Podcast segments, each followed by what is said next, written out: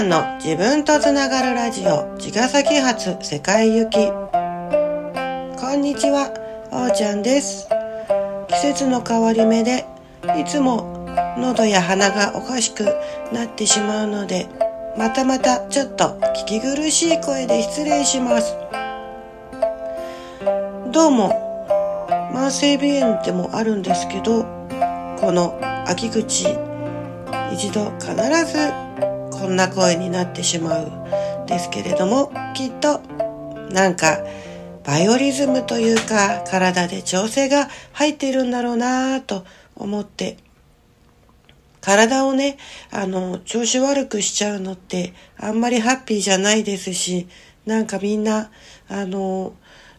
悩んじゃったりね落ち込んじゃったりするんですけどもちろん体が調子いい方がいいに決まってるんですけどね。でも長年治療師をやっていると本当に必要な時に必要な症状を体は出してくれて何かのサインで無理をしていたり悩みを抱えすぎていたり一人で頑張りすぎていたりそんなことを体が教えてくれているんだなって思うし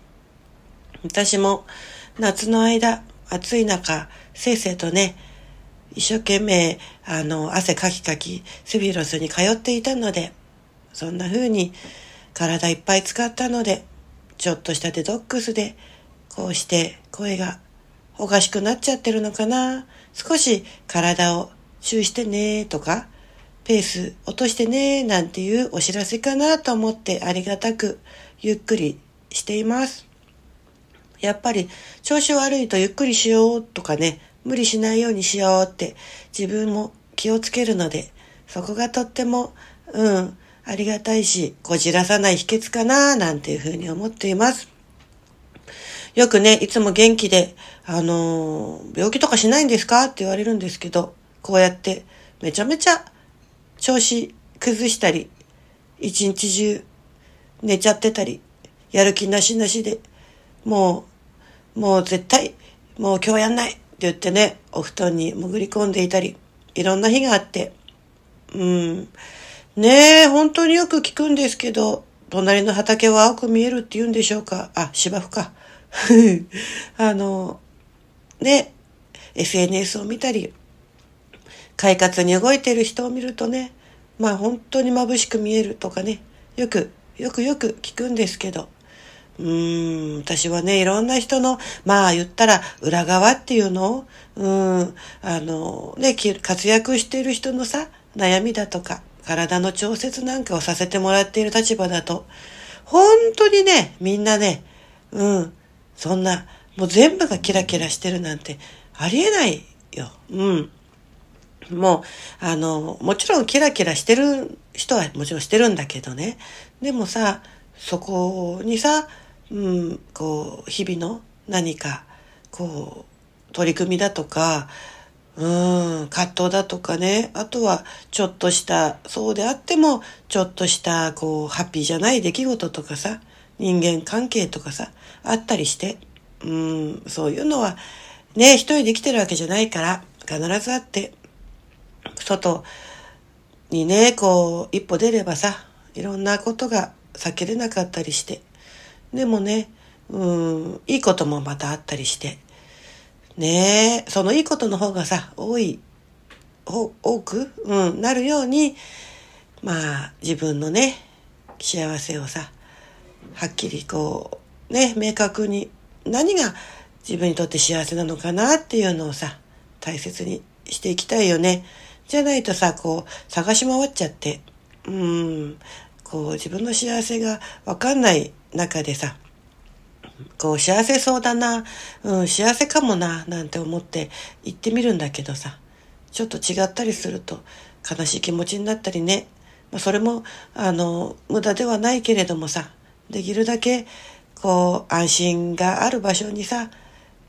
こう、身を置けたら、それがいいなって思うんだよね。うん、過剰に傷つく必要も、うん、過剰に何かわざわざ苦しい思いしてさ、うん、自分を追い込まなくてももういいんじゃないかなっていうふうに思うんですよね。そう。だってさ、本当になんかニュースとかもさ、本当にハッピーなこと少なくて、報道、報道がね。ハッピーなこともあるんだろうけど、なんか、うん、ちょっと、えぐいことばっかりが報道されてたり、また本当に、そういう、うん、なんか人間が濃くなりすぎちゃってるんだろうなと思うんだよね。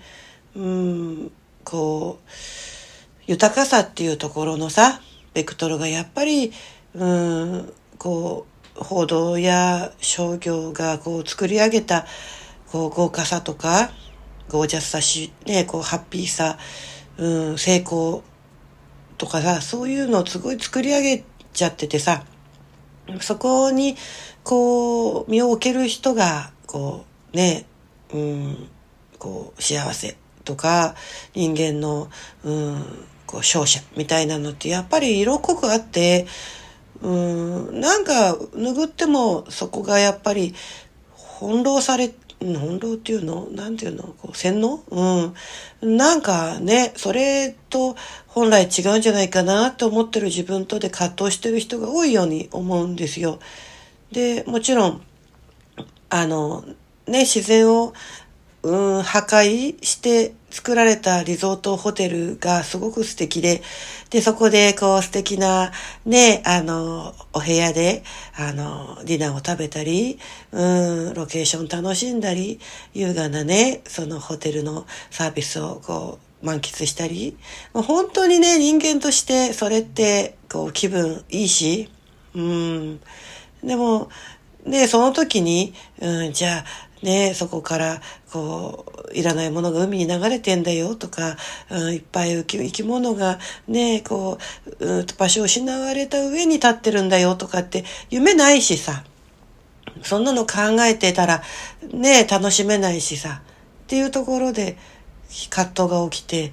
うん、なんかそれ向き合わないように見ないようにってまたなってさ。っていう、で、一個立ててさ、それがまたね、時間とともに古くなって、また新しい建物を建てないと人間って飽きる気分だし、新しいものが好きだし、ね、なんか、そうやってずっとずっと繰り返されて、